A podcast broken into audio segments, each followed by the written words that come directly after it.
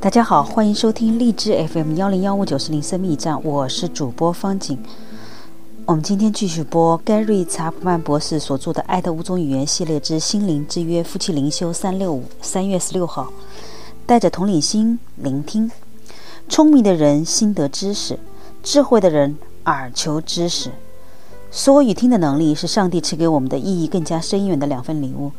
在一份关系中，没有什么比说与听更重要了。开放的沟通是让婚姻保持在夏天和春天那些乐观和欢乐的日子的新鲜血液。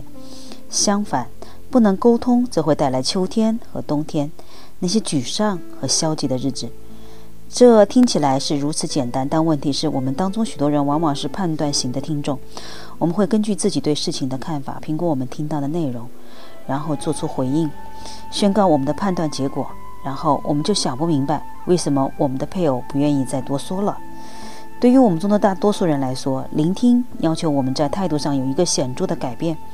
我们必须以自我为中心的聆听，通过我们自己的眼睛看待这个谈话，改变为以同理心聆听，以我们伴侣的眼睛看待这个谈话。